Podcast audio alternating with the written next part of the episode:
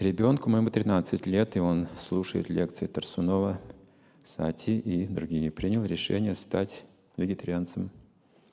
И отказывается не только от мясных продуктов, но и от хлеба, на упаковке которых есть надпись «Могут содержаться следы молока». От сыра с очагом, от мыла и шампуни, содержащие глицерин. О, сильный у вас ребенок. О. Очень переживаю за него, потому что он может не есть вообще, лишь бы не съесть животную пищу.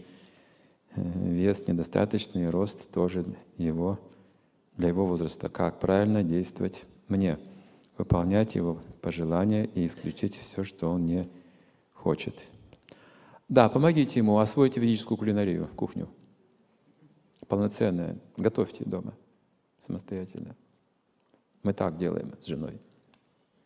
Мы всегда готовим полноценную пищу, проблем нет.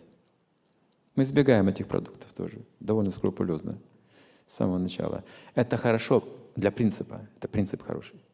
Возможно, выглядит фанатично, но деградация приходит постепенно, по крупицам.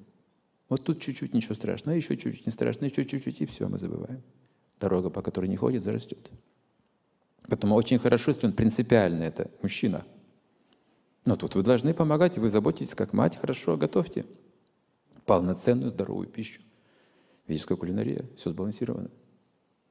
Наша дочь выросла с рождения вегетариан, вегетарианка. Без проблем. Все хорошо. И не только она.